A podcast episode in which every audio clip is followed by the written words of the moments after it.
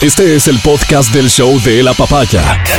Bienvenido a la experiencia de escucharlo cuando quieras y donde quieras. Aquí da inicio el show de la papaya. ¿Cómo estás? Muy buenos días, gracias por escucharnos. Arranca el show de la papaya, en efecto. Hoy es lunes, ¿me recuerdan el- la fecha, por favor? 10. 10. En el mes del anticorreísmo, evidentemente, tengo que, eh, eh, tengo que editorializar alrededor de, del motivo del mes, del anticorreísmo, ¿no? Quiero compartir contigo algo que, que me ha llamado, incluso me ha llamado la atención. Digo incluso porque, pues, que esto deberíamos estar los anticorreístas totalmente habituados a este tipo de cosas y que se comparten y se dicen, pero esto me ha llamado un poco la atención. Me parece que más allá de lo que se podría pensar, hay un pequeño error eh, de cálculo en, en este video que comparte el candidato a la vicepresidencia, Andresito Arauz. Esto de Andresito no tiene ninguna carga de ironía ni mucho menos.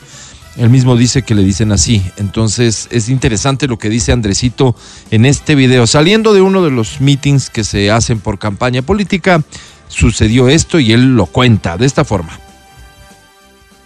Acabamos de salir de la reunión con los trabajadores de la construcción. Al final del evento se me acerca una señora, tendrá unos 50. Y se me acerca y me dice Andresito, así en voz bajita. Me abraza, no, me dice Andresito. Yo confío en ustedes, dice Andresito. Te cuento algo, dice. Mi hijo se fue. Mi hijo migró. Quiero que vuelva, dice. Y eso me generó un profundo dolor, ¿no? Indignación porque como él son 200 mil que han tenido que salir de la patria. Claro que vamos a fomentar su retorno. Ya lo hablamos con Luisa, queremos que retornen nuestros hermanos y hermanas que han tenido que abandonar el país, porque queremos levantar al Ecuador y lo vamos a hacer. Con todo nuestro pueblo lo vamos a hacer. Y que puedan volver, sobre todo los que se han ido recientemente. Sepan que sí hay esperanza, sí hay futuro en nuestra patria. Es- esa música la pusiste tú. ¿no? Trae el video. Es- esa música de, de, de- Dramática. ¿Cómo se llamaba la serie? De Bill Bixby. El hombre increíble, Esa es. ¿verdad? Eh, pero parece, pero Pero parece. súper dramática. Es súper dramático, me encanta, me encanta, porque la campaña va cogiendo forma, ¿no es cierto? Andresito, a su asesor, seguramente se le ocurrió que era oportuno emitir un mensaje de este tipo, dirigiéndose a las personas que están sufriendo, a sus familiares que en efecto han migrado eh, en esta última época, específicamente en esta última época. Y, y dirá, con eso hacemos clic en este segmento y además en otros porque, porque le metemos drama, ¿no? Le metemos esto que en una campaña, que en comunicación siempre, siempre es válido, siempre genera resultados. Dirá, digo, el asesor de Andresito y por supuesto le convenció a Andresito. Em, me llama la atención que, que, que incluso una pieza de comunicación en tiempos en que, en que se cuida todo, en que se entiende la importancia de todo y por mucho que se pretenda que parezca natural y ciudadano, porque fíjate, hacia dónde apuntan las estrategias de los políticos a no parecer políticos. Esta parte básica inicial de el político diciendo que no es político ya se superó. Ahora, el político tiene que aparecer como que no es político. Entonces, todos los políticos y los candidatos, que evidentemente si son candidatos ya tienen mucho de políticos, unos con antecedentes políticos, otros no, em, intentan verse como no políticos, intentan verse como quién, como tú, como Adriana Mancero, ciudadanos. Intentan verse bien. Intentan que la gente diga, ah, mira, es como yo, tiene mm, los mismos problemas que yo. Siente como yo. Piensa como yo, mejor que yo. Entonces, en este afán, eh, hay muchas piezas publicitarias que se ven en campaña que tienen este, este- esta apariencia de, haber sido grabadas así, de una manera súper como que espontánea con un celular y, y listo, pero que son súper producidas. Logran el efecto, pero son muy producidas. ¿Por qué producidas? Porque cuidan los detalles, porque cuidan el mensaje en el fondo, las palabras que se usan, los temas que se abordan. Yo creo que aquí hay un pequeño descuido, porque imagínate lo sencillo que es tumbarse un discurso de pensar en los migrantes a quienes representan el modelo que más gente sacó de sus países en la historia reciente, el socialismo del siglo XXI. Sacó gente de todos los países en donde existió, en donde se permitió que continúe. Aquí no sucedió. Anda a ver en Venezuela. Adueñarse de semejante discurso podría ser un error. Podría ser un error. Pensar que Andrés Arauz, un candidato eh, que sus propios compañeros en entrevistas han reconocido que internamente el partido siempre lo consideró un muy mal candidato. ¿Y por qué es un mal candidato? Es, es un tipo que no sabe, no, tal vez, tal vez sí sabe, digo, tal vez, porque no conozco. No se trata de eso ser bueno o mal candidato, se trata de lo que proyectas. Y lo que proyecta Andrés es muy maluco. O sea, es, es una persona,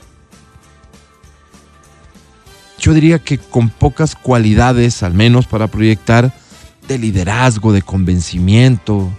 Más se ha prestado, qué pena, ¿no? Pero más se ha prestado a la burla y al chiste.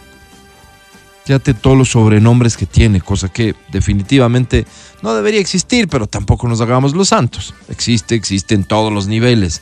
Existe entre tus amigos, en el colegio, en la escuela, en la universidad, en el trabajo, en el equipo de fútbol, existe en la sociedad, existe en las redes sociales, no se diga en la política, con los políticos. Fíjate todo el tipo, todo tipo de sobrenombres que le han puesto y con qué imagen se asocia. No precisamente de un tipo brillante y digo, no me consta, no lo conozco, y quién sabe y sea. Pero no es lo que proyecta. Que un tipo así, actuando tan maluco, no sé si es realmente una, un acierto esta pieza de comunicación. Creo definitivamente que no lo es y por eso la comparto convencido de que no es hacerles ningún favor el difundir este mensaje que por tema, por la forma en que lo cuenta, por el Andresito, tiene en mi modesto concepto un montón de errores y fallas. Y es más, te quiero invitar a que lo volvamos a escuchar. Es más, la musiquita de fondo da muestras de que así de coger el celular y, y, grabadito saliendo de la reunión con los trabajadores de la construcción, no tanto fue. Les dio tiempito de poner la musiquita de fondo y todo. Miren su rostro, miren el tono de voz. ¿Les parece que esto puede movilizar gente alrededor de esta candidatura? Digo, y seguramente habla mi prejuicio y habla mmm, mi animadversión con ellos. A mí no, no me atraería a votar por una persona así. Volvamos a escuchar a Andresito. Acabamos de salir de la reunión con los trabajadores de la construcción. Al final del evento se me acerca una señora, tendrá unos 50. Se me acerca y me dice Andresito, así en voz bajita. Me abraza, no, me dice Andresito. Yo confío en ustedes, dice Andresito. Me abrazó. Te cuento algo, dice. Mi hijo se fue. Mi hijo migró. Quiero que vuelva, dice.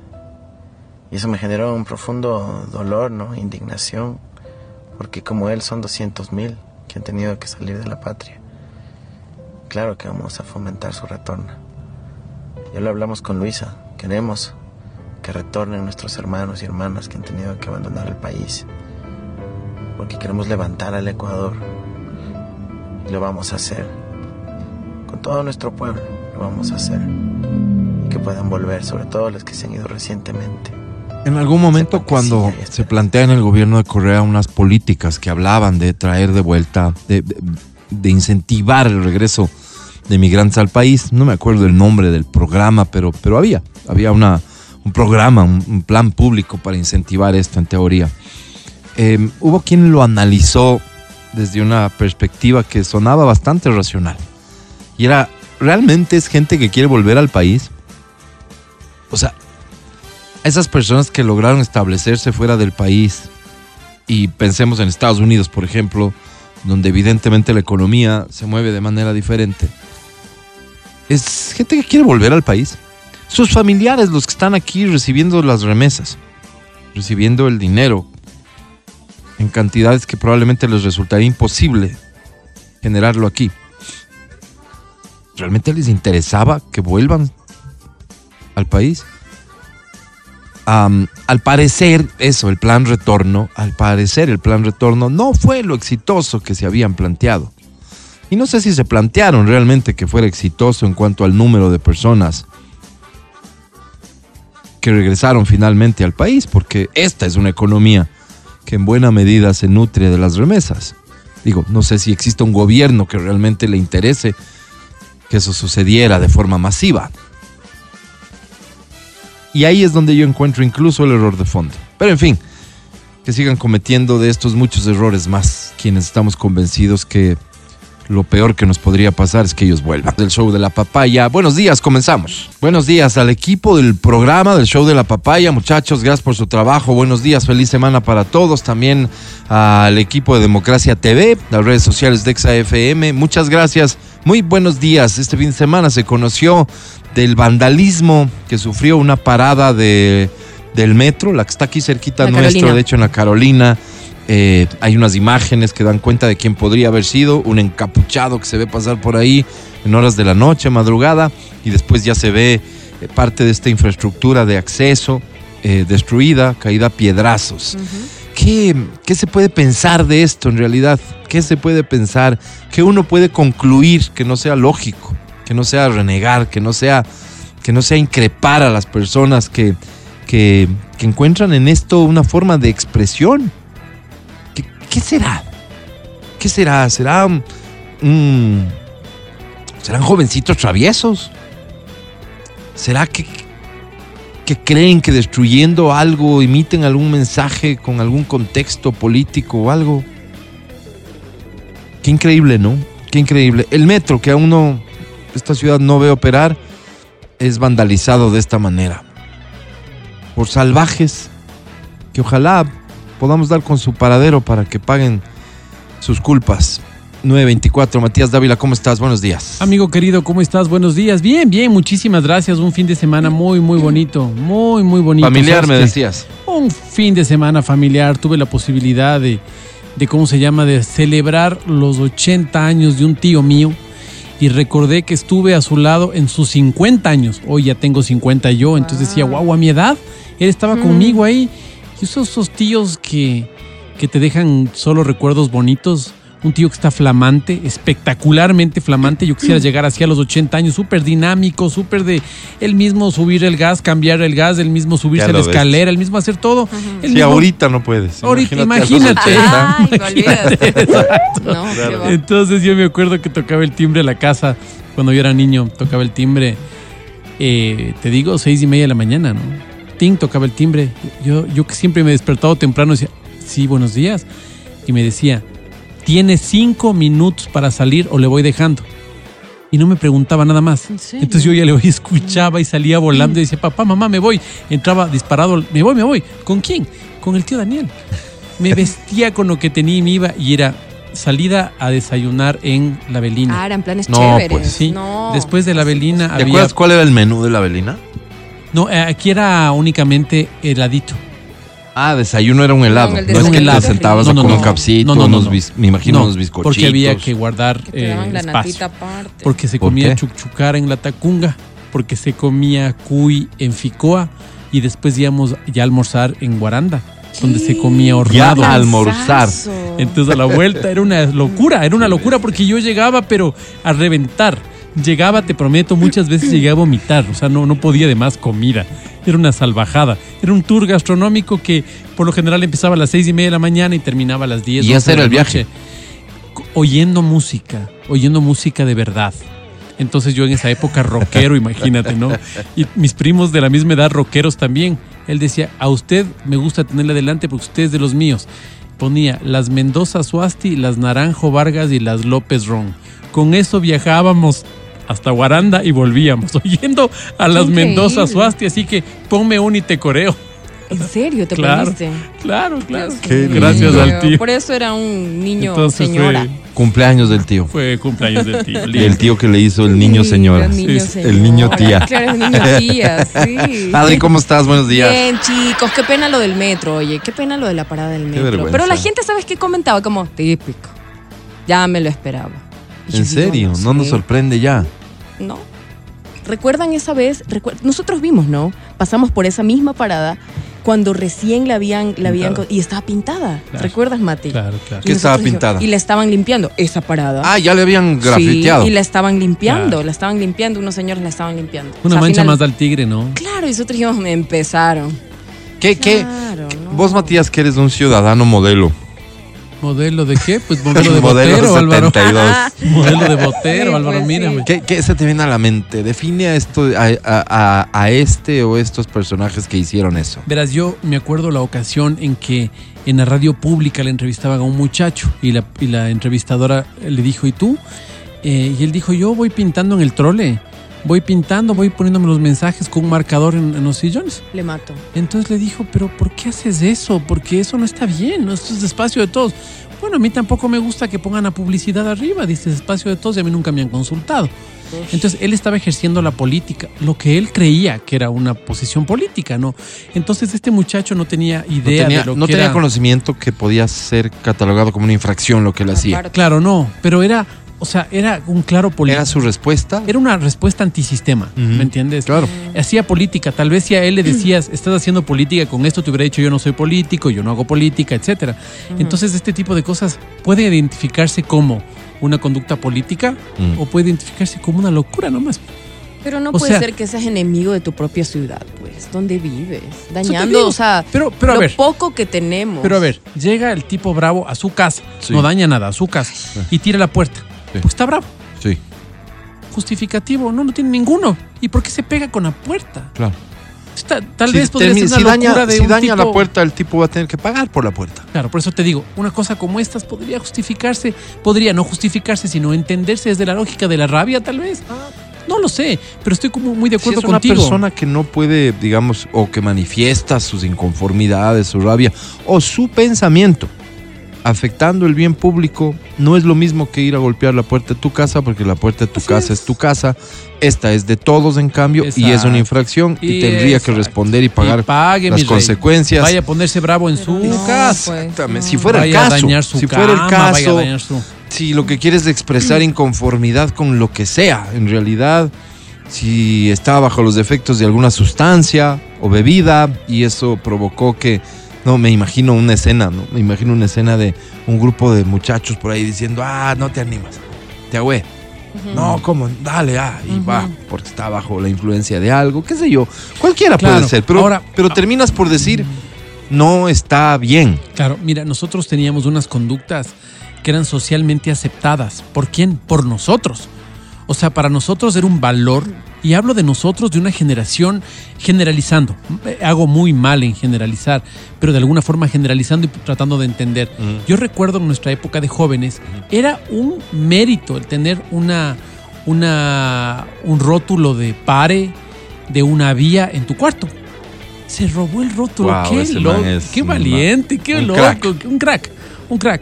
Ahora analizo las cosas y mm, no te puedo decir me avergüenzo, pero sí te puedo decir no estuvo bien. Reconoce que no estuvo bien. No estuvo bien. Mira qué interesante bien. lo que planteas, porque eh, evidentemente es un tema que voy a topar, que se adelanta un poco. Em, hay una discusión y hay que ver quién está interesado en que sea discusión y que nos mantengamos en ella. Hay una discusión alrededor de la candidata Luisa sobre su maternidad de muy jovencita o que em, sus estudios, que se graduó creo a los 22 años del colegio. Ya. ¿ok? Todo esto surge, me imagino, quiero pensar y, y lo que me consta es eso. De la discusión que había respecto de ah, las denuncias contra la fiscal, que la tesis, que no sé qué, no sé cómo. Alguien por ahí se puso a investigar un poco y saca el tema de, ah, pero ustedes tienen una candidata que se graduó a los 22 años del colegio, ¿ya? Y suena a extemporánea la graduación del colegio y todo. ¿Cuál es la respuesta? La respuesta es una mujer valiente, que eh, eh, madre adolescente eh, y, que, y que por esos, por esas condiciones de la vida, ella se gradúa a esa edad. Pero que demuestra valor, que demuestra que, que siguió, que no se cayó, que continuó. Es más, y después pues, obtuvo incluso título universitario y masterados. Más o menos esta es la historia de la que algunos están hablando hoy. Esa sí me parece que es una mala idea seguirle el juego, esa historia. Porque ¿a quién le conviene mostrarse como valiente, como capaz y demás. A quien, a quien dice serlo, ¿no? A quien dice serlo. Pero ¿en base a qué? En base a... Fue una mujer que superó una etapa complicada de su vida porque me imagino yo que tenemos que reconocer como seres humanos que ser mamá a los 15 años no es fácil, cuando menos. No, no, no quiero decir que esté mal, que esté bien. Fácil no ha de ser enfrentar una situación así. No ha de ser fácil para el entorno familiar, no ha de ser fácil para la mamá. ¿Qué habrá sido para el bebé? Ojalá y todo normal. Pero claro que se requiere de valor, de, de decisión. Se requiere de apoyo, de apoyo, de tener un entorno que te soporta para continuar con la vida y formarte, tener tiempo de estudiar y demás. Y hay un montón de lecturas a todo esto y cada uno en función de lo que es su vida podría opinar, ¿no es cierto? Pero cuidado de todo esto en un país, en un país que tiene índices de embarazo adolescente que siempre nos han tenido en el top 3 de la región que son temas que nos deberían más bien preocupar y que deberíamos investigar por qué se da. Cuidado, digo, cuidado. Terminamos romantizando la idea de que ser mamá a los 15 años es algo que está bueno. ¿Entiendes a lo que voy? Es, es un... ¿De qué me siento orgulloso? Me siento orgulloso, señalemos específicamente de qué me siento orgulloso. Pero si en medio de todo eso hubo algo que constituye un error, no el hecho de que exista una vida, por favor. No, un error, la concepción no deseada. ¿Por qué se dio? Ah, porque no había información, porque no había educación. Esos son los temas que como sociedad hay que abordar y los políticos están en la obligación de abordar para ofrecernos resultados. Pero cuidado de todo esto y por un voto terminamos romantizando la idea en un momento en que la sociedad está tan sexualizada, mucho más que entonces, que las edades de iniciación sexual se remontan incluso a edades inferiores a los 15 años. Terminamos en serio romantizando la idea de que una niña, adolescente, sea mamá y que eso es un mérito. Todo por un voto. O sea, cuidado, cuidado, más allá de que esto le conviene a alguien, no le conviene a alguien políticamente, electoralmente hablando, por favor, un mínimo de responsabilidad con semejantes mensajes. Nati. sí, hablábamos del tema este del señor que ha vandalizado el metro. Y yo te decía sobre las cosas que eran correctas a nuestra edad. exacto. Eh, parecería que cuando nosotros hacemos las cosas, ah, son cosas de jóvenes, pues. Son cosas de muchachos. Pues. Por Dios, ¿quién vendrá el adulto juvenil a decirme, por Dios, ¿quién no se ha robado? Pues, sí, lo Claro, bonito era claro. eso, ¿no? O sea, lo bonito era eso. El animal este que lanza las piedras, Mm. ese no tiene perdón de Dios. Mm. Pero, por Dios, en nuestra época, hasta para quedar bien con la pelada, eso es romantizar. Hasta para quedar bien con la pelada, pues, hasta para. Imagínate que tener un pare ahí. Ah, ¿Le hiciste daño a alguien? No le hiciste daño a nadie. Pusiste el pare ahí. Cuando uno es infiel, uno es infiel y dice, pero, ¿qué es infiel? Darme un beso y haberme acostado con la chica con la que trabajo. ¿Cuál problema hay? O sea, una vez, por Dios, no una vez. No es que he mantenido una relación de dos años, no es que Claro. tengo hijo con ella. Una vez. Oye, me acosté diez veces, de las cuales tres nomás fueron en hotel, las siete fueron en oficina, hasta incómodo fue. En cambio, lo que me hicieron a mí, eso es terrible, pues. ¿No ves que ella se va con el que era mi amigo? Eso es duro. Yo ni me enamoré ni, me- ni el nombre me acuerdo. Parecería que a nuestro lado Claro. los pecados son más Claro, veniales. siempre, siempre, evidentemente. Al otro lado son Así somos. mortales. Así Entonces, somos. sí es una buen, un buen ejercicio este para un poco reflexionar casa adentro y decir, oye, ¿qué no debió pasar en Te mi topo otro tema. Dale. Mira, te topo otro tema. Pasó, Tópame o sea, lo vi. Sábado. Sábado. La vía interoceánica, esta de la que nos dio, que nos dio noticias la semana pasada con el impacto de un bus, ¿no? En un muro que, que ahora se sabe fue fue la decisión que tomó el bus Para no irse en... para no irse encima de los encima autos, se autos. estrelló contra el muro para frenar el bus que venía sin frenos. ¿Hay responsables? Hay responsables. Un bus, salvo que digan, mira, le cortaron los cables, ¿no es cierto?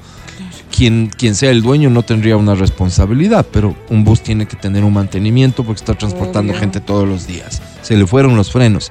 Hay cosas que pueden ser accidentes, hay cosas que pueden ser accidentes.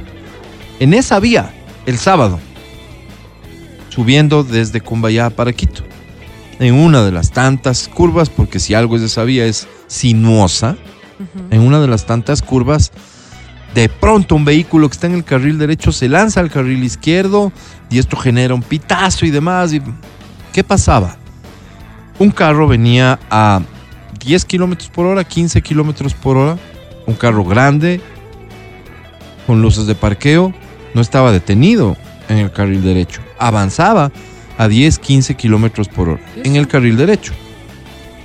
Estaba avanzando, pero en plena curva, los carros que venían a 40, Claro, 50, 60, obvio. de pronto Lo veían. ¿eh? a frenar o, o- o te botas al otro carril. La reacción de este fue botarse al otro carril y etcétera.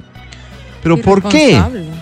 ¿Por qué subía a esa velocidad con luces de parqueo? Porque es Dando una gente, dirección. porque es gente responsable, pues. Claro. Porque es gente que cuida de su salud, pues. Porque es gente que sabe la importancia del deporte, pues. Porque es gente que vive en una sociedad en donde la bicicleta está primero. Este carro era este carro cuidador Como Han- escolta. ¿habrán visto? Una que les escolta al, que les protege a los ciclistas y eran unos ocho divididos en dos grupos, tres ahí y cinco más adelante que estaban subiendo por la interoceánica sacándose la madre porque subir esa debe ser durísimo es decir estaban haciendo un muy buen ejercicio como digo, gente consciente, gente responsable, gente que cuida de su salud, de su cuerpo, porque ama la vida. ¿No es cierto? Y que habiendo tanto salvaje como hay en las carreteras y vías de nuestro país, no iban a salir solos, pues. Tenían que salir con un carrito que les proteja. Es que, en serio, es ¿qué diferencia hay entre estas personas que suben en bici por la interoceánica y el que viene a vandalizar la, la, la- parada? Sí, sí, claro, muchas diferencias. Una es una cosa, otra es otra cosa. ¿Qué es peor? Ah, vandalizar el daño al final. ¿Qué pasa si en una de esas maniobras que en una vía de tantas curvas, donde por, por demás está decir, no existe ninguna zona de ciclo, ruta, ciclovía. Es una vía de dos carriles apretada. En la mayoría del tramo, dos carriles apretada. ¿Qué pasa si en una de esas que un vehículo tiene que esquivar o al vehículo guía o a una de las bicicletas se choca con otro y eso produce una tragedia? ¿Qué era peor? Cero conciencia, cero, cero conciencia y cero control. Estoy seguro, y si no, si es que alguien autorizado y si es que es una vía considerada en- donde se permite ir en bicicleta, estamos locos. Créanme, estamos totalmente locos. Me atrevería a pensar que no es así, que esta gente se pasó de audaz. ¿Y por qué se pasa de audaz? Porque cree tener la razón. Cree tener la razón en cuanto al derecho de uso de vía porque están en bicicleta. Porque la bicicleta es un medio amigable con el medio ambiente. Porque están haciendo ejercicio y el ejercicio es recomendable. Porque no les importa en lo absoluto el otro. Porque tenemos, tenemos muy poquita conciencia del daño que pueden provocar nuestras acciones. Cuando nuestras acciones supuestamente tienen algún pretexto válido. Terrible, terrible.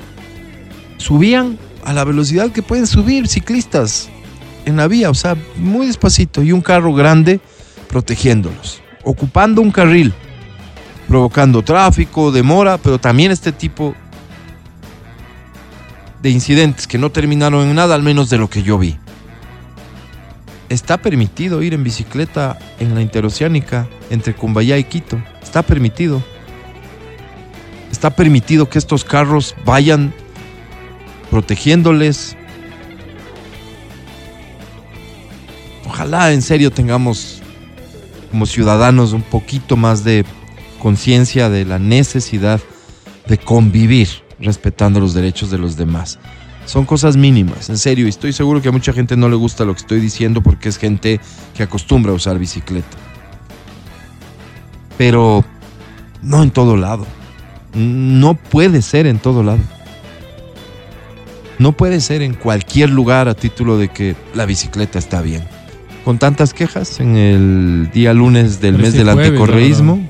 Ah, jueves es día de quejas, ¿no? Este jueves. Bueno, Sí. vamos a tener que duplicar el día porque es como, Claro. porque claro, es como claro. bienes del fin de semana Claro, acumulado de no cositas. podemos pones al- eximir. al corriente. Entonces vamos a duplicar el jueves. Eso, Bien, me gusta. Jueves doble vamos jueves. hasta la una de quejas. Ah, no. El podcast del show de la papaya. Con Matías, Verónica, Adriana y Álvaro. El show de la papaya quiere manifestar su absoluto respaldo al registro de mascotas, como lo habíamos Oh, platicado sí. anteriormente. Qué gran iniciativa. Ahora hay una discusión en realidad, esto de la obligatoriedad. Hay personas que comienzan a ver esto como una amenaza a su privacidad y a- al hecho de tener una mascota sin que responda a ningún tipo de registro público.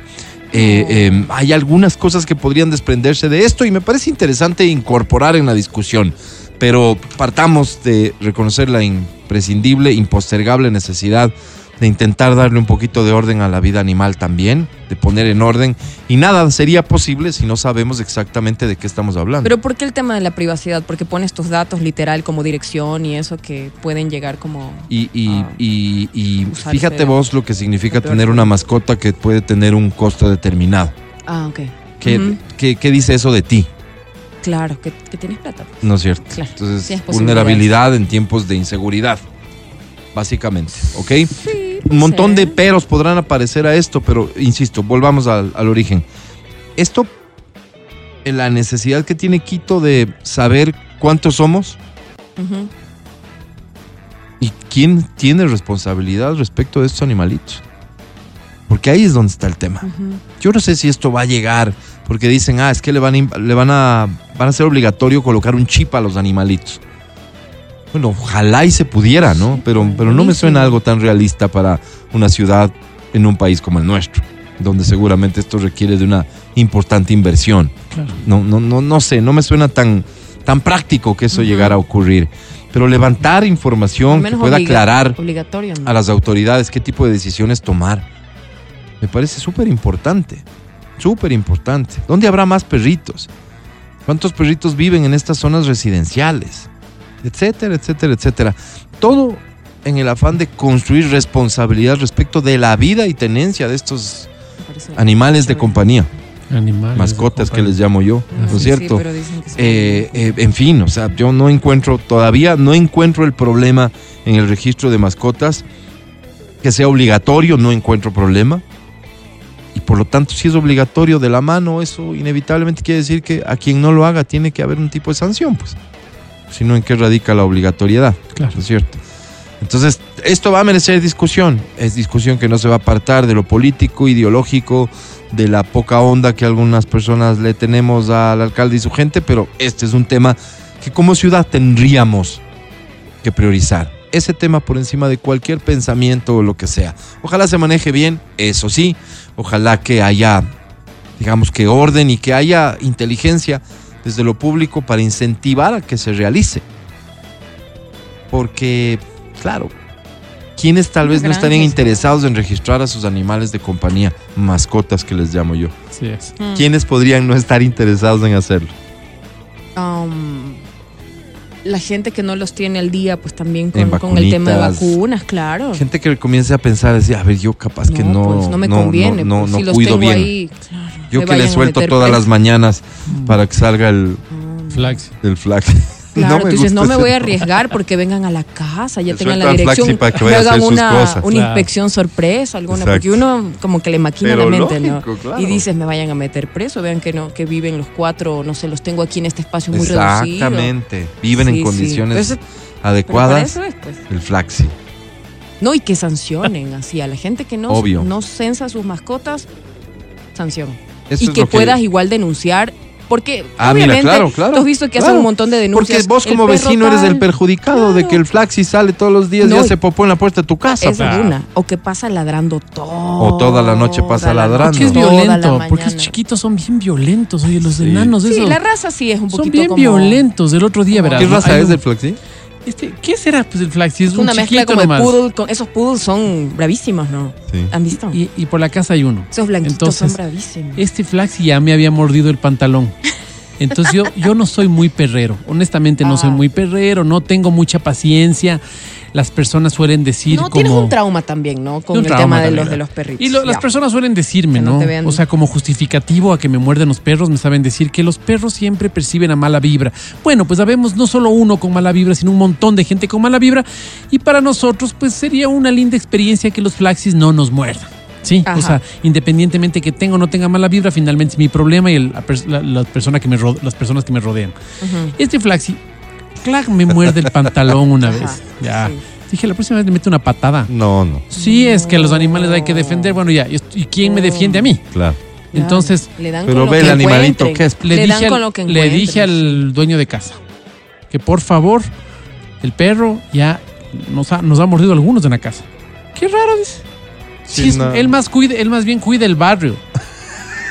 Ah, sí, así saben Que decir. me encanta Claro. Después sí. se pone él más agresivo, no me dejaba hablar. A ver, ¿a quién más ha mordido? A ver, veamos. Digo, la señora de esta casa, timbrémosle. A ver, timbrémosle, timbrémosle. Sale la señora y dice, sí, en efecto, el perrito también. Yo digo, verá, yo no te quiero llegar a una denuncia, pero denúncieme. Es que no tengo por qué denunciarle si podemos hablarlo Claro. como personas racionales que somos. Ajá. Solo téngale ahí. Es que él más bien lo que hace es cuidar el barrio. ¿De quién le cuida? Digo, de mí. ¿Él sabrá? No, no, no. Claro. Flaxi además es No, y tú Instinto. pides el carnet y eso y nada, no hay, pues. No. Y, y donde muerdan a, a- a un niño o algo, tú siempre te preocupas, tú dices, oye, de ley hay que ponerle la. ¿Qué las tienes que ir a hacer? A vacunas, las- botarte al médico para que le hagan todo tipo de exámenes y le, y le pongan todo tipo Pero de primerito medicamentos. te dicen, a ver, ¿ti- ¿está Todo. vacunado alguna cosa? Ujú. No hay. El flaxi. Este, este es, es un problema en serio. Y, por, y fíjate que me hacen una reflexión que es interesante. Dice, no deberían ocuparse primero los perritos de la calle. Sí, por supuesto, por supuesto, pero, A la par. pero ¿no? el problema Sí. no es independiente o el problema no son solo los perritos que están en la calle. Tal vez el problema, el problema social, principalmente es que exista tanto perrito muriéndose del hambre en la calle, Una, pues no, o sea, sí. es problema de vida, es, es Y ese. con malas condiciones dentro de una casa, porque el hecho que estén en una casa no, no te asegura de que el perro esté bien. La convivencia se dificulta Claro. entre personas porque no cuidamos a nuestras mascotitas.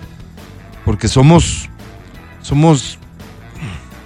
Todo el mundo tiene la obligación de quererle al Flaxi como le quiero yo, pues. Así como tiene la obligación de quererle Claro, claro. al Nico como le quiero yo, pues.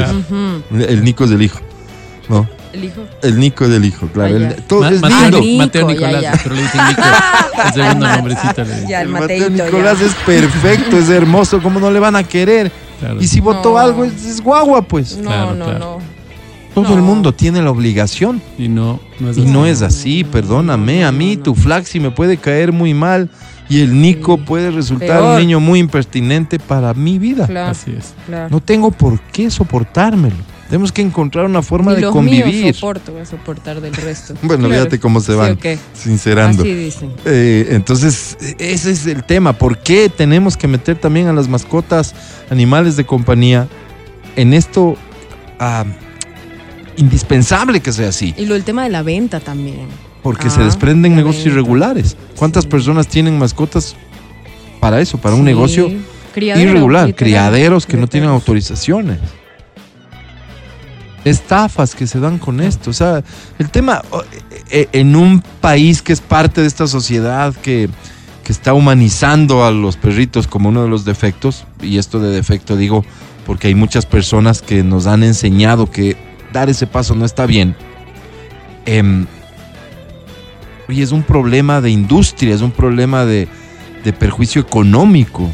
Hay personas estafadas. Si se te pierde no, y no, los- no los la mascota. también. Si te Este, venden un perro de la raza no sé cómo, que no es En de la Guayaquil- raza no en sé Guayaquil cómo. hacían eso, ¿saben qué hacían? Le ponían, le ponían Les spray, spray, como- spray para pararle las orejitas, les pegaban con brujitas, así como las orejitas para que se les vea más erguidas, así. Correcto, Sí, eso sí. correcto. Y lo les que bien ponían- nos dice Verónica. Pintaban. Porque muchos de los animalitos que No. hoy están en la calle en algún momento estuvieron en una casa. Es confundido, Álvaro, no está Verónica Rosa. No, no, me lo dice en un No, pero Benito mensaje. está, Ah, es omnipresente. Sí, por eso digo yo tengo un poder. Ah, ok, ok, ok. ¿De acuerdo? Es omnipresente. Es, Sí, porque, es- sí, porque yo me pongo a pensar, ¿no? Además de eso me pongo a pensar y digo, eh, el negocio ilegal de los perritos sigue, sigue. Ya cerraron los, los famosos pet shops, ahora venden comida para, pa- para perros o para, para animales. No, No. venden comida para o pero sea, ya no está venden prohibido mascotas. vender en estos lugares. ¿Ya no? Ya salvo que tengan algún no. tipo de autorización, me Entonces- imagino. Entonces, claro, ya no te venden, pero eh, resulta que, que, claro, el resto se sigue dando, pues, o No, sea... vos anda, No. entra a Mercado Libre, pon la raza que estás buscando en teoría y te aparecen todos. Mm. Todos. Hay una diferencia en el uno que tiene, cuidado, pedigrí, te cuesta Sí, sí, 1800 y el que no tiene pedigrí te puede costar Publican, 60. publican un montón de páginas y te ponen estoy, a la- no sé qué, y claro, limitan los comentarios y te ponen cualquier información inbox. Claro. Entonces, para que la gente no les diga Mm. nada. Claro, Claro, cri- no criadero- siguen con eso, pues. Obvio. Criaderos hay lo que quiera. Así es. Y vos te imaginas el espacio así increíble. No, es la casa. Ujú. La casa en donde tienen todos estos perritos realmente en muy malas condiciones. Dice esta, este mensaje que alguien vio en el Quito Tenis, está este letrero en el parque. Si mi perro lo hace por instinto, yo recojo por educación. Se Ah, refiere bien, a sus necesidades. Si mi perro lo hace por instinto, yo recojo por educación. Con este simple gesto ganamos todos. Comité de Barrio Quito Tenis. Muy bien, felicitaciones. Estos son los mensajes que tenemos que Así es. en los que hay que persistir para que las personas ojalá hagan conciencia de la necesidad y aunque se pongan bravos, aunque se pongan bravos, porque hay muchas personas que se ponen bravos cuando les llamas la atención y les dices, oye, ve, esto, Claro. no, yo, se creo enoja. que, yo creo que los que están exentos de esto, de alguna forma, las pocas personas que pueden estar exentas de esto serían las personas para los cuales los perritos son eh, lazarillos. Sí, porque no, no podrían ver las necesidades de su perro. Y para viejitos con problemas de movilidad, en cuyo caso Puede también ser, son puede perritos de compañía, ¿no? Pero el resto, No sé cómo será. el resto no. Para el resto no. No sé. Oye, si- eh, otra cosa que me imagino que hay que regular en todo esto es estas personas paseadoras de perros. Ah, Que me sí, parece una actividad súper linda y que en muchas circunstancias te salvan, ¿no? Porque, ah, no puedo yo. Yo tengo que salir a trabajar a las 7, Ujú. no alcanzo a sacarle a pasear al, Flax. al Flax. Sí. O sea, hay estas Al personas Rocky, Rocky. que recogen algunos perros al Rocky, al Flaxi, los recogen de las casas y les hacen pasear. ¿Sí has visto, no? Claro, sí, claro. sí. Van Eh, de eh, a 10. así, Claro. Chiquitos, grandes, razas de todo tipo, sí. Y por Qué loco. todos los lugares Dices, ¿cómo encontrarás no alguno. se pelearán estos, no? Eh, ¿Qué, qué nivel? experiencia deben tener y todo? Pero, pero todo eso hay que regular. Todo hay que regular. ¿Por qué? ¿Por qué con ellos? Todo. O sea, perdóname, pero si tú estás ofreciendo un servicio relacionado con mascotas, deberías, deberías ten- tener una Ah. competencia para ofrecer el Ah, servicio, porque de lo contrario Claro. sales con 10 perros y si solamente eres una persona que no tiene empleo y que te decidiste Ay, hacer sí. esto por buena onda, Qué peligro. capaz que un perrito suelto por ahí alborota a los ocho que tienes, imagínate la tragedia que se puede armar, pues. también. Claro. Es que es eso, es, es ser consciente de que una mascota es una responsabilidad que requiere un Yo conocimiento. justo me preguntaba eso. Digo, Mm. ¿estos perritos será que para llevarlos a pasear, será que previamente hicieron como el curso de entrenamiento este que hacen? ¿Los Alguna llevan como a una escuelita? Y no algo? estoy ni de broma sugiriendo que se cree la. Secretaría de Mascotas del ilustre municipio de. Quito, como bien acostumbran nuestros amigos correístas. No estoy sugiriendo No, eso, no, no. Pero que existan instancias y demás para el cuidado y eso, eso sí me parece súper pertinente. En fin, el tema de los animales de compañía, mascotas, como les digo yo. Estás escuchando el podcast del show de la papaya de Exa FM. Oye Álvaro, eh, y pusimos esta canción justamente recordando a Jim Morrison. porque más. ¿Por qué ponen eso? Un- ¿No será mejor poner Un de dos? aniversario Digo. más de la- digo, del ¿no? fallecimiento de Jim Morrison. Hay personas, ¿Por qué murió Mati? Eh, porque la vida es La vida, La es vida es efímera, así, no le he inventado hacia la vida, nos La pasa. Ahora, ahora hay una ¿Por cosa qué? aquí, ¿no? ¿Por hay qué, personas Dios? ¿Por qué? La vida es y, así. y aquí se ve, ¿no? No sé, si las maledicencias y que dicen ni la familia se ha de acordar. Pero es que hace cuántos Voy a ver años de falleció? murió En serio, No, estamos pero, conmemorando el día del El fallecimiento. viernes. El viernes. fue. El viernes ha sido. Ah, fue el Ay, pero ¿por viernes. qué Pero no por eso pusimos esta canción del perdedor, porque dijimos, caray, ¿Por qué no? ¿Qué onda? él hubiera cantado tan lindo esta, decíamos. No, nada, no, No, nadie nada ha dicho que semejante ver, estupidez. Eh, Jim Morrison, un rockero, oír, dijo bien. un rockero de hábitos Más bien, Desordena- Más bien sencillo. desordenados, una vida desordenada. Creo que fue. un- ¿Por qué se murió? Tú ibas a consultar. Eh, sí. Se murió porque la vida es sobredosis, así, pues. ¿verdad? Claro. Claro, una sobredosis, ¿no? Este. Jovencito. Alguna cosa de haber comido. Sí, sí, sí. Joven todavía. Oye, no, podrían no, no bromear con No, eso. No, no. no, Álvaro, nadie bromea. Paro Álvaro. cardíaco. Según su acta de defunción. Claro, no quiero ahondar más. provocado- Provocado quizás por el por- exceso de por algo, favor. claro. Sí. A por de comida. Y porque se muere que a los 27 igual. Claro, del Sí, club, pues. después del club de los Ah, 27. mira, 27 añitos. Ah, ¿no? bueno, algo deduce siquiera. ¿Les gustó la peli? ¿Les gustó? Sí, buena, la peli. Buena, buena, cuenta toda la vida. Buena la peli. O sea, Buena. si es que así fue. Si es que así fue una vida bastante ¿Dónde? desordenada, ¿no? ¿Qué va? O sea, no Jim Morrison. todavía habla. En esa época, ¿cómo habríamos sido nosotros si hubiésemos tenido, de, no te digo el talento de Jim Morrison, la cara de Jim Morrison, No. porque era un tipo pinta. Si así Sí, nomás no. No te digo el talento, que seas el mismo que no sirve para nada que eres, Ay, Dios. pero con la cara de Jim Morrison. Qué miedo. En esa Dios época. Claro. Las Claro. drogas estaban así como, ¿no? Hubieran Sí, sido unos drogados guapos. Claro. No, Sí, sí, sí. lindo, así todo. mm. Han sido unos perdedores guapos. Guapos. Sí, sí, unos drogados Si hubiera hecho caso a una chica de la universidad, no lo puedo decir lastimosamente al aire, se lo he dicho a Álvaro muchas veces, no lo puedo decir, me hubiera hecho caso, ella me decía que me quería como hermano. Las chicas de la UTV. Sí, sí, esa chica de la que to- Sí, me quería como hermano. Sí, pero estoy seguro que ella se arrepintió después. ¿Se arrepintió de qué? Pues así me sigue Oigan. diciendo, pues Álvaro. No le hicieron de autopsia. ¿sabían? Claro, porque ¿qué van a decirle? Ah, porque dicen Era que una fue una muerte natural. Claro, fue Claro. un paro cardíaco. No, y me quedo con eso mejor. Exactamente. ¿Sabes? En vez de estar aquí desmenuzando No. hipótesis, Sí, sí, deberíamos de acuerdo. quedarnos con la historia como se contó De y acuerdo. recordarlo Paro por su cardíaco y música, por su punto. talento enorme. Es que a ver, esas discrepancias sí son lógicas, pues. ¿Qué? Vos le analizas en lo que te, te es ameno. Si no, Maradona, imagínate lo que fuera. No entiendo. Ah, tú Estás valoras, defendiendo, estás valoras. defendiendo el hecho de que se sienten ustedes a hablar de lo que creen que era la vida de Jim Morrison. no, no.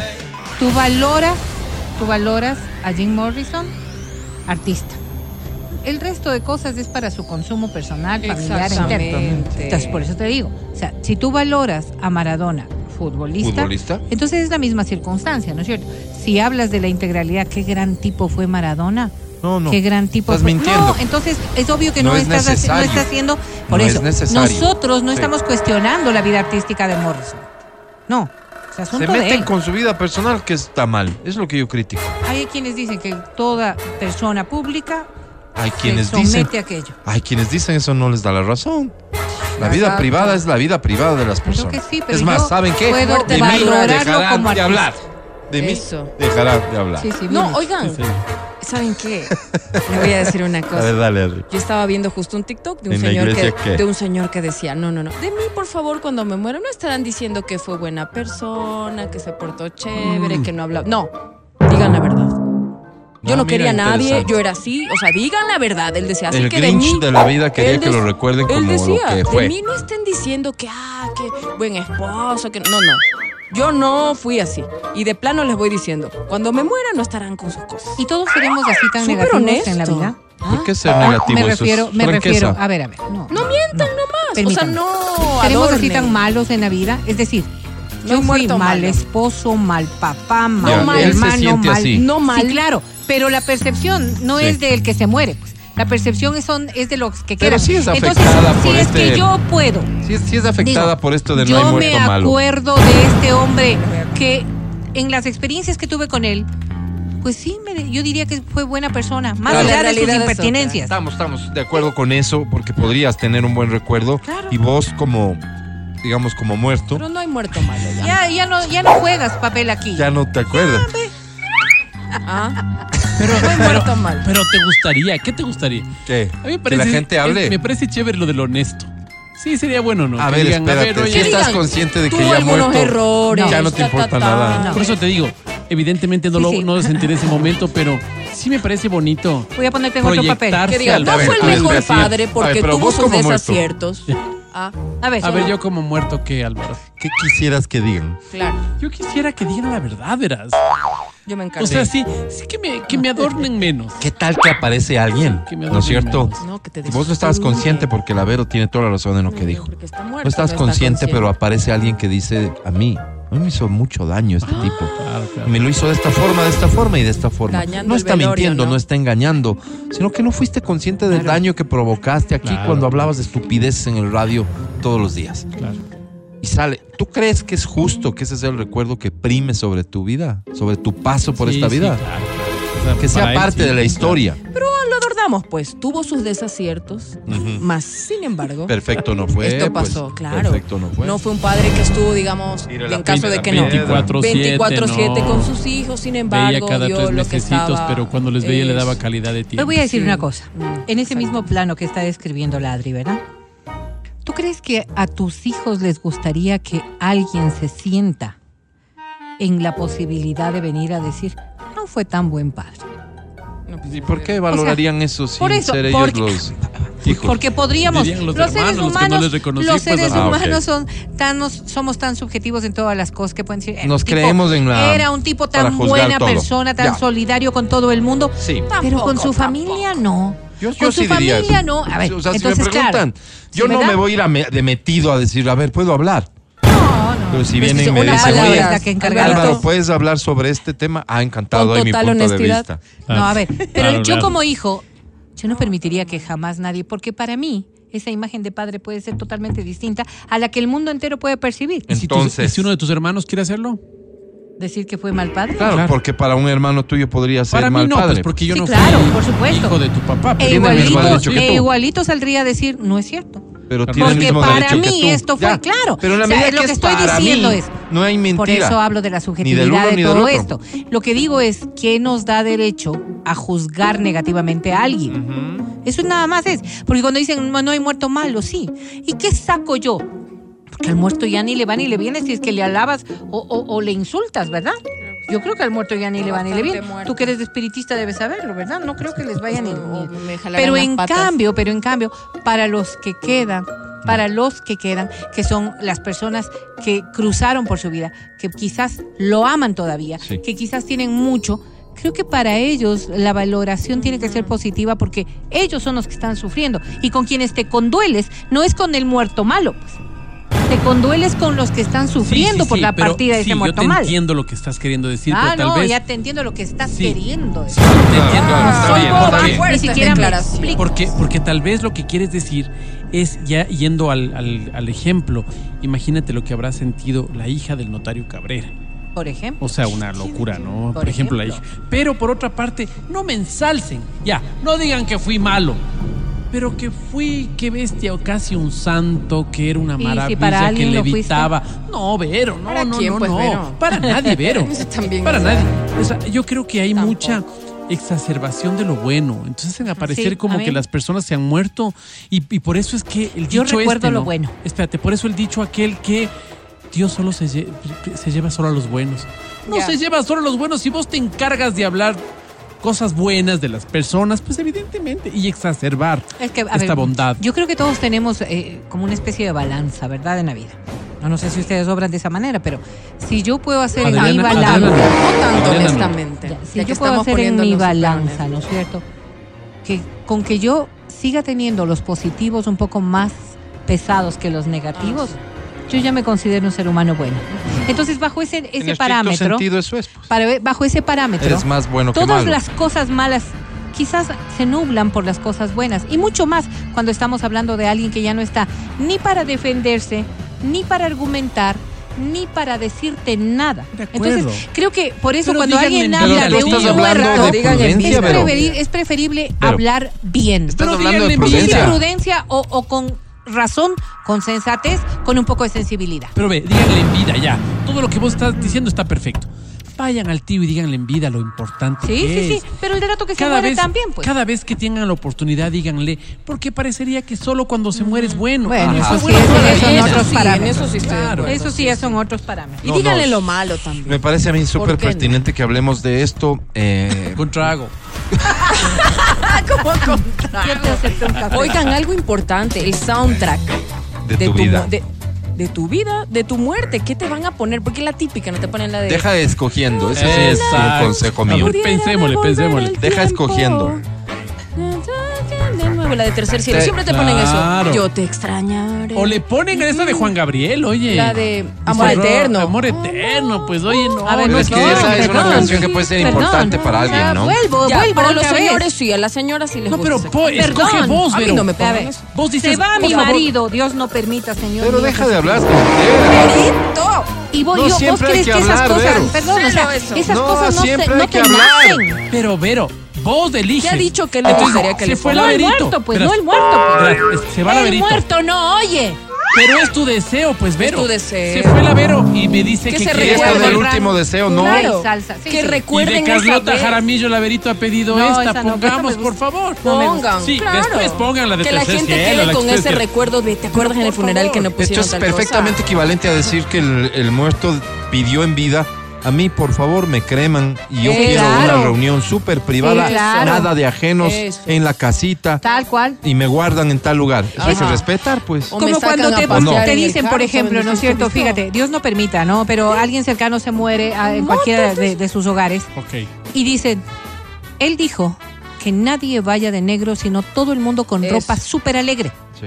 Eso. Y por ahí resulta que, alguien dice, yo he ido así, y, de- y alguien dice, ¿cómo van a venir de rojo, de rosado? Fue su última Fíjate, voluntad. o sea, estas cosas que son No parte quiero del- que lloren cuando me vaya. No, Eso pues sí es complicado. Tampoco.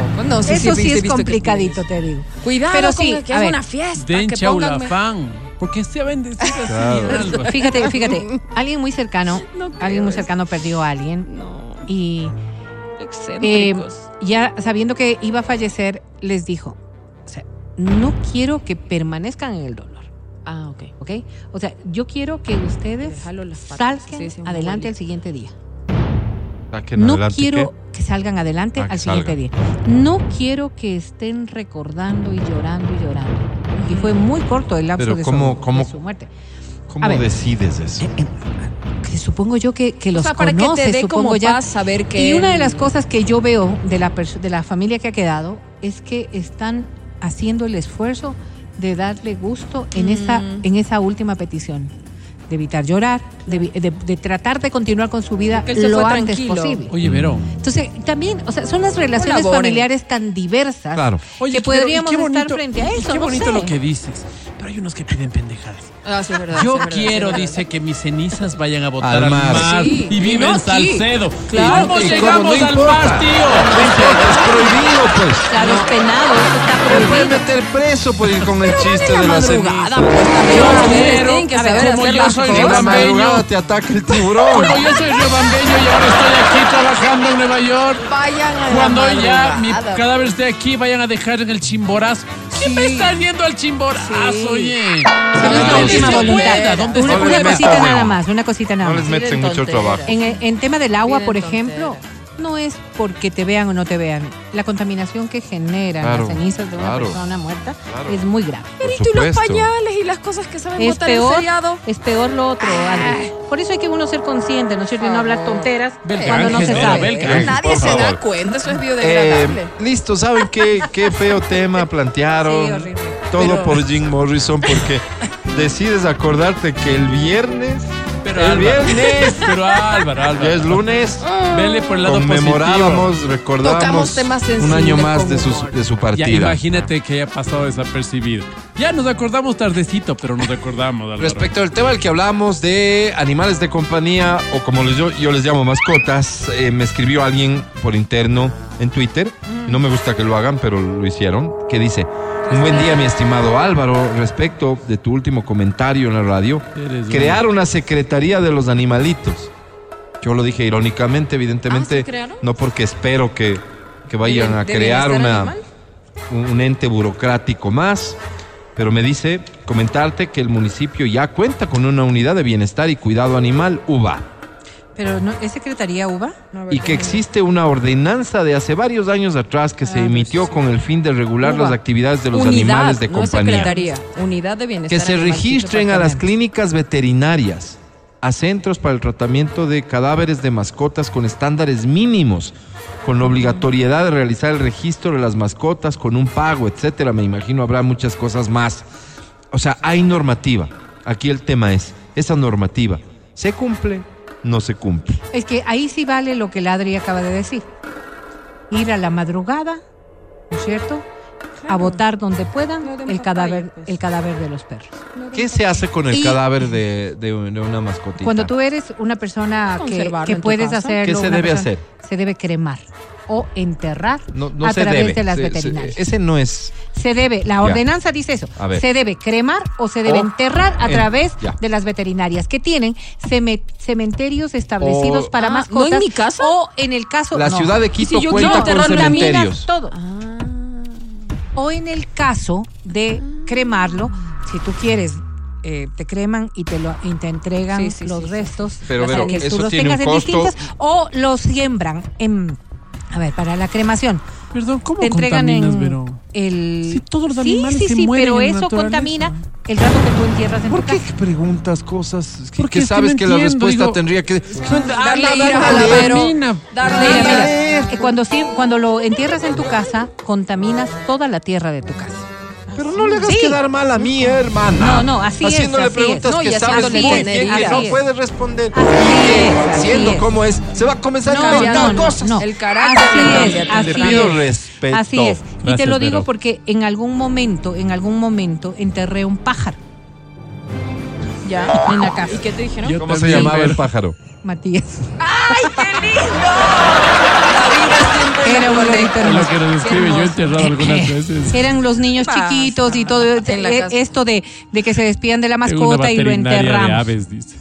Oigan. Y el veterinario No me pensarán explicó mal. Oigan, los daños que ocasionamos cuando hacemos no eso. jueguen basta. así, no, un no. ratito. Y peor la gente que lo bota, literal, como basura. Eso pues. te estoy diciendo. Entonces Ya. hay un nivel de contaminación en quebrada. puedo denunciar? ¿hace cuánto enterró Puedo un denunciar a alguien que dice? bota A- a el la cadáver, uva. el literal de tu madre. Porque había gente que Exactamente, por eso te digo. El perro botado ahí en la calle. No, a- a- las quebradas. En Mueren en las casas o lo que sí. quiera, van y botan a las quebradas. La contaminación de quebradas Sí. es súper fuerte por eso, porque además, ¿saben quién se quién va directamente a esto? Mm.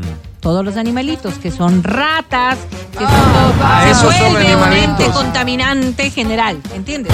Por eso es tan complicado todo esto. Y lo que te recomiendan, te pide, la ley dice, es que de- deben ser enterrados en cementerios de mascotas. Me Ustedes cuesta- hablaron en la primera hora Me cuesta enterrarlos ahí. Sí, claro. Ustedes estaban hablando en la primera hora pájaro, de, esto de- Matías era mi pájaro. De, de- de todo lo que implicaría esta tenencia regularizada de mascotas es para ¿Tú crees prevenir que la gente va a pagar? Esto. Para que cuando estés, claro, Pero, ¿tú crees que los que vamos a los veterinarios no Es- hacemos ellos eso? sí, eso- esas personas sí. Pero hay gente que tiene el perro que no le da ni agua en la casa, que los tiene sin vacunar. Esto, por Vero. eso es la ¿Tú qué reglamentación. pagar? Es lo que provoca, es que te juro que todo es tu culpa, Matías. A ver, dice, todos morimos y nutrimos la tierra. No, no es así. Pregunten a las personas que saben. Eso, Lo digo porque yo que saben, averigüé. pues. Es que esa es la clave de todo. Ustedes quieren que nosotros respondamos cosas que tienen que ver con biología, con química. Ay, miren que son cuerpos vivos. Hay que poner Pero no ciertas. tienes nada que Fíjate responder. que antes les ponían cal No tienes nada que en las a fundas nadie. para poder enterrarles, para que el rato que se dañe Nunca el más cuerpo voy a ver el no Discovery dañe. Channel, Vero. Por eso es que cuando te van, Me vas niego. a, a Como despedirte en de el tu África. animalito, Estoy leyendo. te dice, te dice, la persona, el, el médico que está ahí te Sí. dice, ¿cómo quiere usted? ¿Y qué pasa y en yo la selva, Vero? averigüé exactamente, y yo averigüé exactamente Ah, es qué verdad, es lo Vero, que que hacen. Cierto. ¿Cómo que hace? ¿Cómo? A ver, si lo van a enterrar, ¿dónde lo van a enterrar? Listo, ¿Cómo listo. lo van a Pero ¿qué enterrar? ¿Qué es lo si que no? pasa? ¿Qué pasa si lo entierran en cualquier lugar? No sé, a mí lo que me dijo Aquí es en la casa no, porque se contamina todo. Eso fue lo que a mí me dijo el No doctor. dependerá de. Riesgos ocultos. A ver, dale. Ah, Ya está una, aquí, la veterinaria. Rachel Arjun de la Universidad de Queensland en Australia explica que la mayoría de las mascotas que mueren por eutanasia lo hacen a través de un agente anestésico extremadamente concentrado. Bueno, habla de eso. He visto Esperen. La experta comenta que si la mascota muere a causa de una enfermedad que podría contagiarse a otros animales o incluso a personas, Ah. su cuerpo también podría representar un riesgo. La causa. Si bien la vacunación ha la reducido la, cantidad de enfermedades peligrosas para las mascotas, algunas enfermedades como el parvovirus todavía ocurren y son muy resistentes y se propagan fácilmente entre los perros. La Vero me queda viendo como También. ves que te dije. Este virus causa enfermedades gastrointestinales doctor me graves. Ay, no. Pues. ¿Y qué es lo que Crematorios, cementerios, sí, es verdad. Esas son las recomendaciones de Sí, y que sí. pueden haber casos en donde el cuerpo, dependiendo de qué murió, puede generar un riesgo para, para la, vida a su alrededor. contaminación de la Entonces, la recomendación es clave porque podría representar un riesgo. Voy a ¿Qué le enterrar pasa mi al pato? Cuervo. Matías, estás buitre. ya vas. No puedo creer que estén bromeando con esto y yo me río. La costumbre es poner encima del cadáver cal o Así cementina. decían, ajá, antes. Esto para No sé, supongo que para, para que se... Para que se le vea más blanco. No sé, la verdad no sé para qué, pero ponían ¿Qué antes será que, que, que- que lo sella herméticamente No sé. para evitar Porque que... eso No, es lo que yo averigüé a la veterinaria cuando le iban a... Si es que ¿Tú prefería sabes qué enterrar. cantidad de animalitos estarán enterrados en las casas, claro. en las propiedades? Absolutamente, absolutamente. Llévatela a la propiedad. Pero fíjate que ponen árboles eh, encima de este para que se acuerden dónde está enterrado. Exactamente. O sea, esas cosas. Yo averigüé por mis perros. Ya. He perdido a dos, averigüé todo y mi decisión fue cremarlos porque me parecía que era mucho mejor de hecho, para de ellos. hecho, yo sé de un perro que estaba en la ruta viva. O sea, en la montaña que después se convirtió en ruta viva. Ahí se enterró un perrito. Y ahora Que se era al lado de la casa de mi hermana. Y ahí enterraron Ah, un sí. perrito. Entonces ya, ¿dónde estará ahorita? Porque como No. ya hicieron la ruta viva. Eso era, la- era, era arriba y luego Ya cavaron va. dónde estará, Por pues eso. ya. Qué bruto. No, que- olvídate. No, qué bruto cómo. Pero ese- olvídate. ese- es- estamos hablando de este espacio que, Sí. que simboliza para vos. Aquí está el arbolito en la casa, lo Sí, que sea. Le pusieron. Pero lleva entonces, la ceniza. ¿Dónde está tu Oye, perro en la ruta? Verás, verás, verás. Se muere un alpinista. Se muere un suizo alpinista. Ya hablas ¿Y ahora, ¿Y ahora qué haces con el ¿Por cadáver del alpinista? Contáctate creepy. con embajada. Espera, con- una pero verás, pregunta. ¿Se murió en qué situación? se murió en la montaña escalando. Del frío. Pero es otra No, cosa. se muere del Congelado. frío. ¿Cómo se va a morir del frío? Se, cayó. muere sin Claro, haber pues. caído, alguna cosa así. Ah, ya. Entonces, También se mueren de hipote- hipotermia. No importa, eh, este para él se no. murió. Ya. Ambas dos, Entonces pero- resulta que llaman y ahora qué hacemos con el cuerpo, ¿no? ¿Dó- ¿Dónde hay que dejar el cuerpo? No, mi esposo dijo que donde se muera hay que enterrarlo. Entiérrale, pues. Arriba en la montaña. Entonces le entierran un, monstruo de suizo, no, un suizo grandote de esos grandotes. Entonces ya acaban no, qué una. Qué tumba y le entierran al suizo en la tumba. Y ponen na- no, no podían escribir el nombre del suizo, así que no le pusieron un nombre. Solo le pusieron un rotulito allá encima que dice: Como una- una cruz, Amigos de montaña son amigos para siempre. Bien. Entonces vos siempre que pasas por ahí, claro, ves, oh, horrenda tumba, parece que fue del Sasquatch, Álvaro. Gigante, una tumba así No me grandota. quiero reír, qué bestia. Oye, qué loco, ¿no? Este es un animal. No, no, no. Pero vos claro, que le das cada- micrófono no, eres peor. Cada persona sabe cómo entierra, pues. No, pero está mal eso, oigan. Vamos a Qué una horrible, pausa. De verdad, por salud mental. Con esa conclusión. Necesito reponerme de esta Diosito, parte. mil disculpas. Vamos a un corte y ya volvemos. Diosito. Necesito reponerme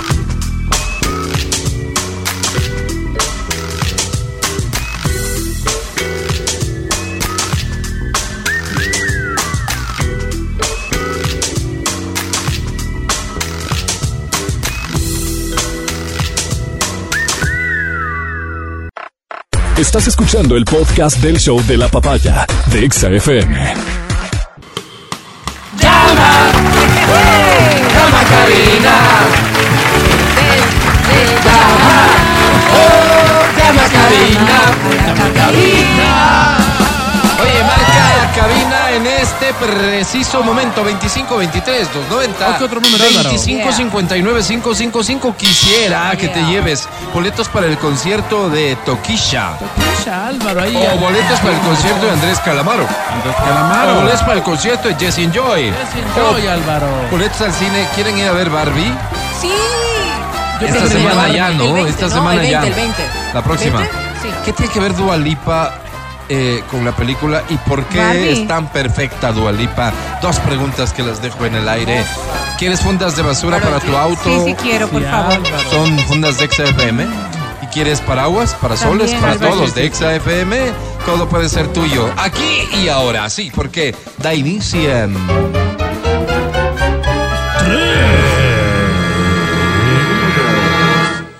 Tres y gana.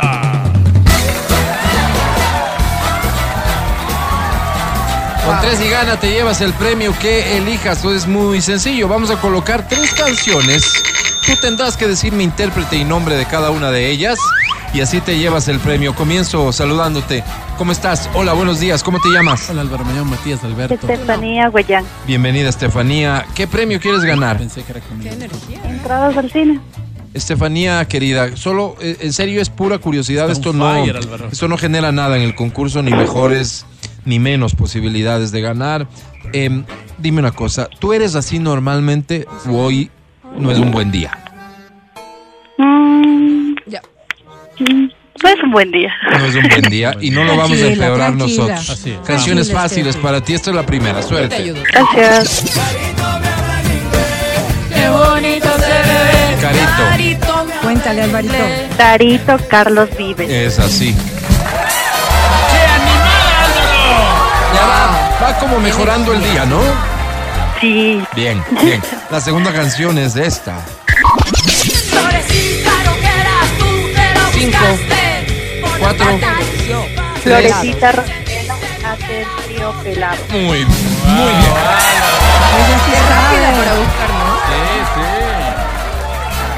Oye, en esta tercera canción los segundos van más rápido. Por favor, concéntrate y me respondes pronto. Dice así. Cinco, cuatro, tres, Ricky, Ricky Marte vive. dos, No, no, no, no, no. Uno. Dios, Dios va. Ricky Martin. Sí. cero. Va de Ricky Martin.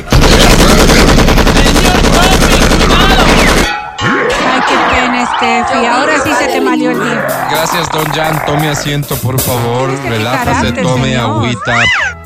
Él cumple con su trabajo, no es un tema de carácter, nada No, más. no, no. Pero fíjate lo poco que puede ayudar que vengas con el ánimo bajo a participar. Sí, Sí, ya se se pone predispone pues. Lo a mal que se puede poner todo. Vamos Este a ver. Ricky Martin nunca cantó. Una más, una más, sí, una más. Venga. No, Mati.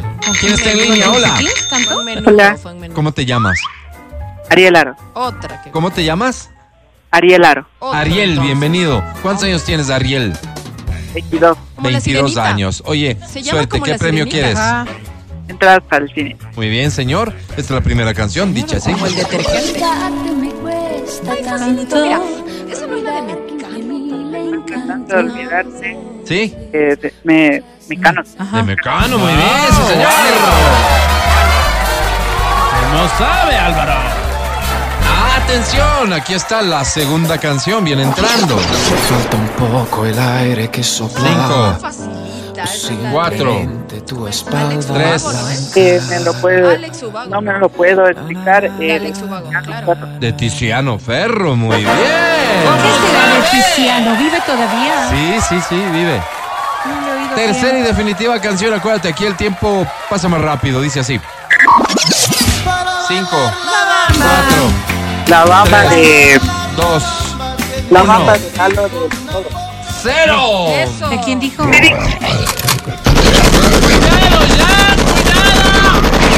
¿Quién canta la banda, mi estimado Francisco? Los Lobos. Ese era el grupo, en efecto. No, ya nos vamos de un corte, ya volvemos. Ay, Álvaro. Álvaro no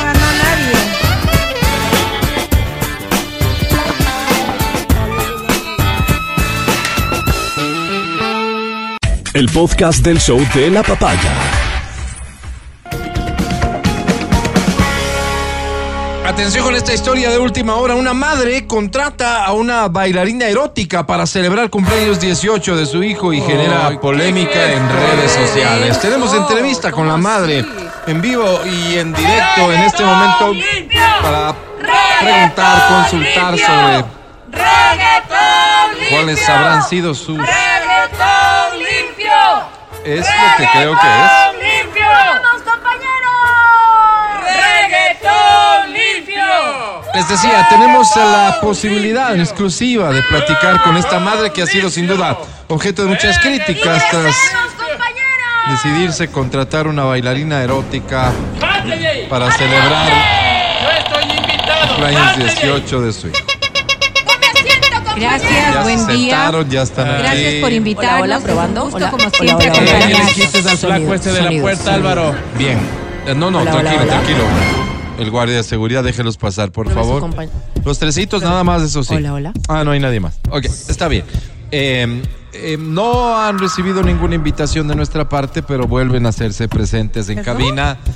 Eh, el colectivo llamada Reggaetón Limpio, para quienes gracias, más por cordialidad que por otra cosa, solicito un aplauso, Gracias. por favor. Muchísimas gracias, mi estimado Álvaro. Gracias, público pero- lindo.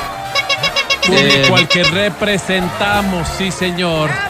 El país entero, unido en una voz. Gracias, Bien. pueblo. El colectivo Reggaetón Limpio no es un partido político. Pero Estamos casi. a dos chinchos, Pero casi, Álvaro. pero Ah, están intentando A registrarse. dos chinchos. Ok. estamos, Álvaro. Es un colectivo que se dedica a criticar, sin duda sí, pero también a proponer De alternativas acuerdo, de acuerdo. respecto del reggaetón, de la música que para muchos es tan amada, para unos cuantos criticada. Así que bienvenidos, supongo que por esas cosas de la vida, en alguna circunstancia habrán escuchado alguna canción y están aquí para proponer una letra.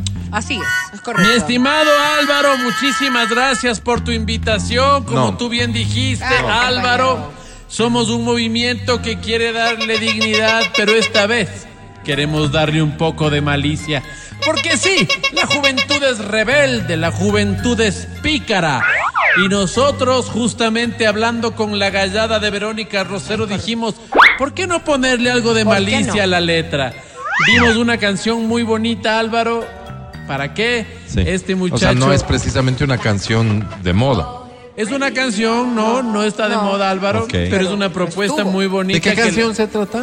Ya te vamos a decir, Álvaro, no me presiones, por favor, que déjame desde el discurso. ¿De qué yo canción lo se tengo trata? ya ¿De hecha. esta que está sonando? Está bonita, Álvaro. Esta es de Anuel, ¿no? Sí, con six- Anuel, con Álvaro. six nine. Sí. No era Manuel. No, Ah, Anuel. Anuel, Six Nine. Le dicen, Manuel. Eh, estos Ah. eran amigos antes, por eso cantaban juntos y ahora Y ahora se han distanciado un poquito. Basta. Por una mujer. La canción se llama Entonces, Bebé, fue un gran éxito hace, ¿cuánto? ¿Cuatro años? Sí, ¿no? Creemos que le falta picardía a este tema, Álvaro. Ok, ok. Entonces Me nuestra asusta eso. propuesta es justamente aplicarle un poco de picardía. Bien. La bien. picardía Estoy del atento. amor. La picardía, Picardía del del amor. amor. La picardía del respeto. La picardía de la familia. tiene picardía, Sí, la señor. familia tiene picardía. Todo tiene Mi estimado picardía. Álvaro, si tú me permites, hoy me ves escéptico. Hoy la gente me ve, tal vez me dirán loco. Pero no, estoy más Ah, ah. cuerdo que nunca. Si nos permites, mi estimado Álvaro. Vamos a ver el señor consolador, me refiero al señor de la consola. Si me ayuda con el párrafo número uno, por favor. Ella se pone pornográfica en la intimidad y su marido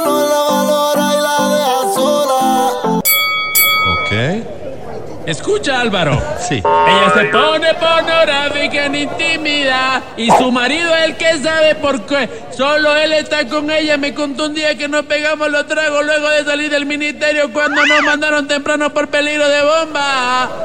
Qué bonito. Qué, qué increíble. ¿Quién sabe de la desnudez de la mujer? El marido, marido, la pareja. La pareja. Nadie más. Así es. ¿Qué ¿Viste te pareció picardía? esta picardía? Vamos con el párrafo número Sin dos, palabras. señor consolador. Ya se va a poner más yo bueno. ya siempre lo estoy esperando con mi pistola y conmigo ella siempre se moja. Escucha la picardía, Álvaro. Yo siempre quise que mi abuelita se llame Lola, porque conmigo ella siempre se moja, especialmente cuando jugamos carnaval, porque jugamos con agua tomando pájaro azul y bailando una rola. Hermoso. Qué Las bonito. tradiciones. Claro. La familia, La familia, pues. La abuela, El no, la a abuela. ¿Puedo, hacer una pregunta? ¿Qué Con mucho entiende. ¿Qué entiende el colectivo por picardía? Esto, Esto, pues, justamente. el toque, el toque que le falta. Este ¿Cuál toque, sería la- este toque Este ángel. juvenil, ¿La definición? ¿no es cierto? Juvenil, un poquito eh, Picante. picante, Sí, un poquito hasta, pasado, hasta, como- hasta violento, digamos, con unas Sí. palabras, ¿ves? No dije abuelita, dije Claro. abuela. Claro. Porque somos violentos también, Así es. ¿no? Y Vamos, tomamos pájaro azul, muy, vamos muy por propio favor, de la tierra. señor Consolador, con el párrafo Tenemos número alcohol. 3. Las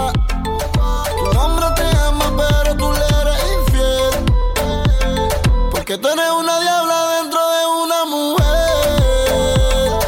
Y cuando se esconde el sol, tú quieres beber. Y Lucifer. Escúchalo, no, la pique.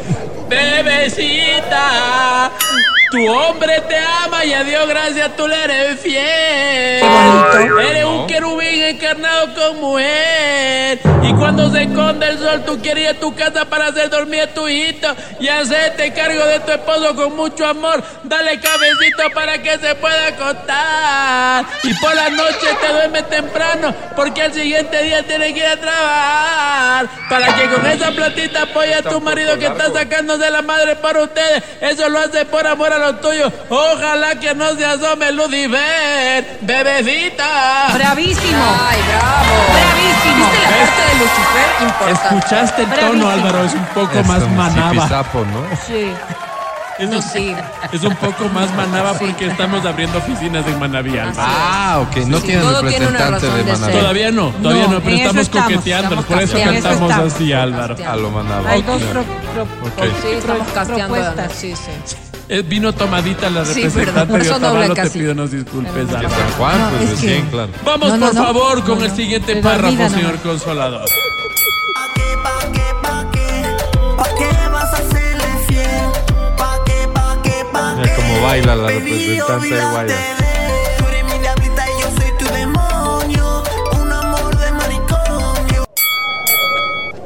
Pa' qué, pa' qué, pa' qué, decía mi coronel. Pa' qué, pa' qué, pa' qué, de gáneme a cuartel. Si yo quiero estar con mi esposa, a la que respeto, a la que amo y quiero entregarle mi vida si haya pasado de moda.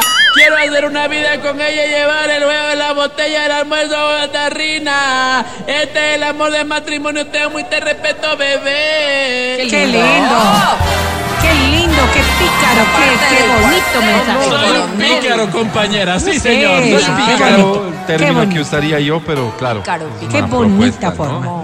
Mi estimado Álvaro, ¿Ya vamos. con terminaron? No, no, vamos, falta la última estrofa. Uf, Vamos con el último. está buenísimo. Tal vez aquí le pusimos un poco más de Ahí sí te calor. pasaste, compañero. Un poco más de calor. Yo Gracias, te dije que esta parte Te era pasaste, preferible te. Pero No, bueno, compañeras, vamos, vamos, Vamos. hagamos se uso viene del lo bueno, derecho. Vamos.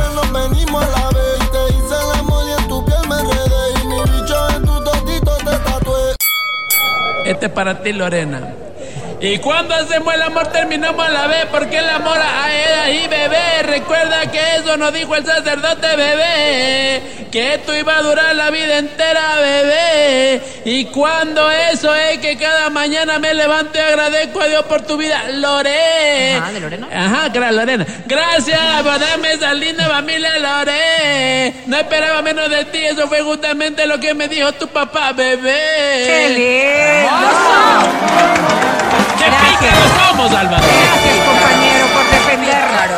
Todo lo que sentimos los ¡Qué ecuatorianos. pícaros! ¡Qué No, pícaros! no es el término que usaría, pero ¿ah? insisto, es la propuesta del colectivo Reggaetón Limpio a esta canción que ya tiene sus añitos. No sé si valga la pena traerla de vuelta No, a ¿desde colación. cuándo vas a empezar a para tocarla? modifica- No, está perfecto. para modificarla. ¿Desde y- cuándo podemos Para escuchar? hacerte llegar así como el, el CD. Ustedes saben que mi grabación. compromiso es difundir su propuesta, Sí, sí, por eso no mismo. su arte. Aquí tengo mi flash memory. Si quieres te De pasamos. todas formas, También- éxitos. también está en Tengo cassette. contactos en Radio María, Gracias, Álvaro. Radio Pública. No sirven, no Sí sirven. Y tengo un Todo amigo sirve, que todo es sirve. como dueño de Radio Pichincha Universal. Todo Gracias, sirve. claro, Así no que sirve, ahí no con sirve. gusto les Onda recomiendo. Azul tienes a alguien. Gracias por venir. Sí. No Gracias, Álvaro. No, Gracias. Gracias a no, ustedes por, Gracias. por la Esto fue. Reggaetón Limpio. Escucha el show de la papaya cuando quieras y donde quieras. Busca XFM Ecuador en Spotify. Síguenos y habilita las notificaciones. Vuelve a escuchar este programa en todas partes. En Spotify, XFM Ecuador. Este fue show de la papaya. Mejor nos vamos. Gracias por escucharnos. Mañana, después de las 9, estaremos de vuelta aquí en Exa FM 92.5 para Quito, 89.7 para Riobamba, mi querido Pancho. Muchas gracias. Vale, gracias. Majo, gracias. Feli, muchas gracias. Gran trabajo, Feli.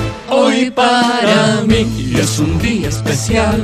Hoy saldré por la noche. Matías Dávila, hasta mañana. Amigo querido, muchísimas gracias a las personas que nos han escuchado también. Gracias. Esta es mi parte seria, mi parte corporativa, la parte que les abraza, la parte que les ama siempre. Hasta luego. Ok. Adriana Mancero. Adriana Mancero, hasta mañana. Gracias, chicos. Lindo inicio de semana. Los quiero mucho. Chau. ¿Y tu parte corporativa? No tenemos parte. tiene. Verónica Por favor, Rosero, hasta Nadie mañana. tiene parte Hasta la jornada de mañana que volveremos en el show de la papaya. Feliz tarde, coman rico corporativamente. No se come corporativamente. ¿Qué les pasa? Yo soy Álvaro Rosero, el más humilde de sus servidores. Chao, bye. Esa es la parte Bye, bye. corporativa. Aprendan. Esa es la parte corporativa.